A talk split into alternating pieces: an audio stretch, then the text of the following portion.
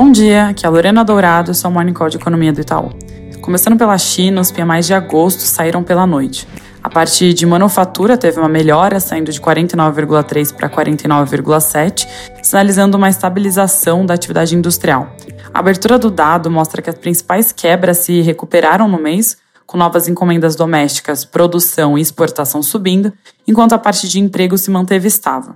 Além disso, os preços dos insumos industriais do PMI subiram 4,1 pontos para 56,5, sugerindo que o PPI da China pode voltar ao território positivo em breve. Já o PMI não manufatura caiu no mês para 51 pontos, com a parte de serviços fraca, mas com alguma recuperação no setor de construção.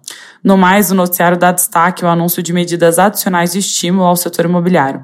Agora, duas cidades, dentre as maiores do país, anunciaram a flexibilização de requisitos para comprar novas casas, com redução do pagamento de entrada, diminuição de taxas de hipoteca, dentre outras medidas. Vamos continuar monitorando os dados de alta frequência de vendas de imóveis para entender o impacto concreto dessas medidas no setor.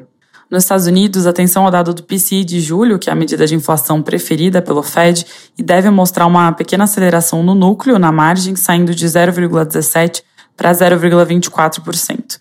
Também importante, o dado de gasto real vai sair hoje e a gente espera um crescimento de 0,5%, um dado relevante para o nosso tracking do PIB do terceiro TRI.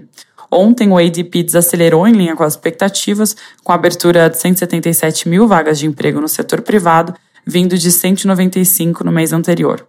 Na Europa, saiu a inflação ao consumidor por lá e mostrou estabilidade no índice cheio, em 5,3% no ano contra ano, enquanto o núcleo desacelerou de 5,5% para 5,3%.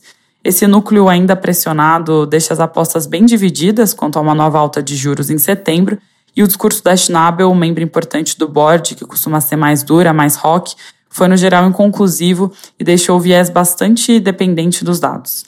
Aqui no Brasil, hoje é a data limite para o envio da proposta de orçamento de 2024. Como eu comentei aqui essa semana, o governo vai mirar na meta de déficit zero e, para isso, a Folha reporta que o texto a ser enviado tem previsto 168 bilhões em receitas extras.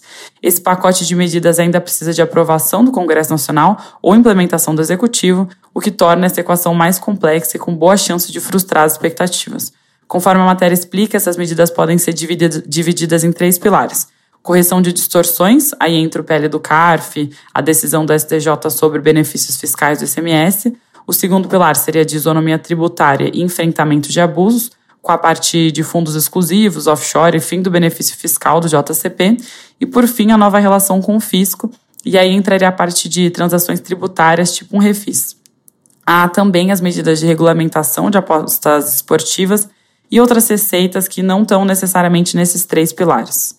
A expectativa do governo é arrecadar 92 bi só com esse primeiro pilar e logo depois, em termos de grandeza, vem a questão das transações tributárias com estimativa de arrecadação de 30 bi. Na nossa visão, vai ser difícil conseguir chegar nesses 168 bi prometidos pelo governo. O valor total, na verdade, deve ser algo bem próximo da metade disso. Uma dessas medidas ventiladas, o PL do CARF, foi aprovado ontem no Senado em uma disputa bem acirrada e agora segue para a sanção presidencial.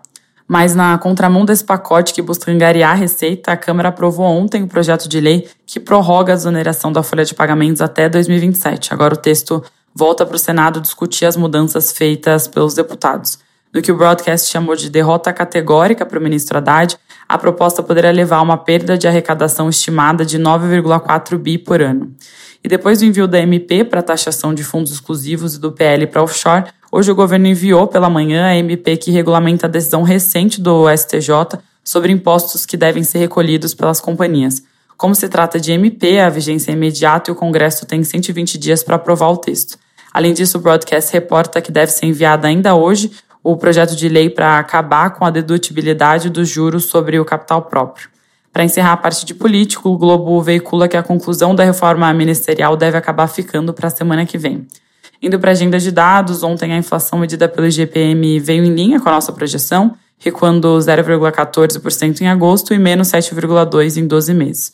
O CAGED mostrou uma criação de 143 mil empregos formais, próximo do consenso do mercado da nossa estimativa, com todos os segmentos, exceto a administração pública, registrando aumento no emprego em julho. mas o setor industrial teve um desempenho mais fraco quando comparado com o mesmo período nos últimos dois anos.